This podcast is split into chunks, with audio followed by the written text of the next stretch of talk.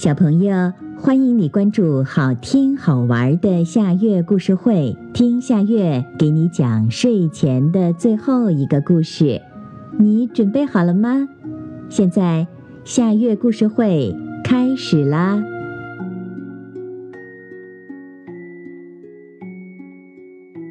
霸道的小狮子。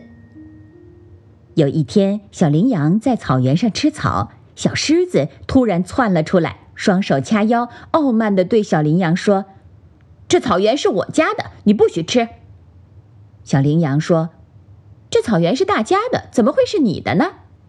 小狮子生气地吼道：“我爸爸是草原上的国王，草原上的一切都是我家的。”小羚羊只好默默地离开。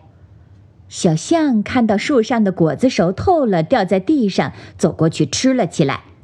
正当吃得香甜时，小狮子又跑过来说：“谁让你吃这树上的果子的？不许吃！这果子是我家的。”小象委屈地说：“这怎么是你家的呢？这是大家的。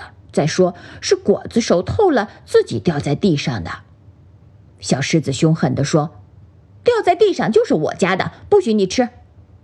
小象生气地走掉了。一群美丽的蝴蝶在草丛中勤劳的工作。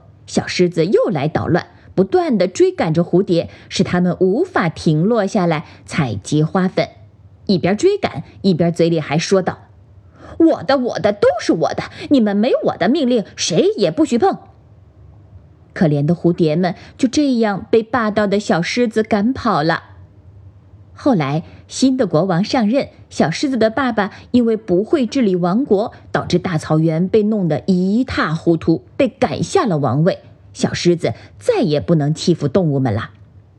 新任的草原之王非常善良勤劳，整个大草原都被他管理得很好，动物们也都因为不用再受小狮子的欺负而感到高兴。这天，小狮子孤零零一个人来到草原上，吃着树上的果子。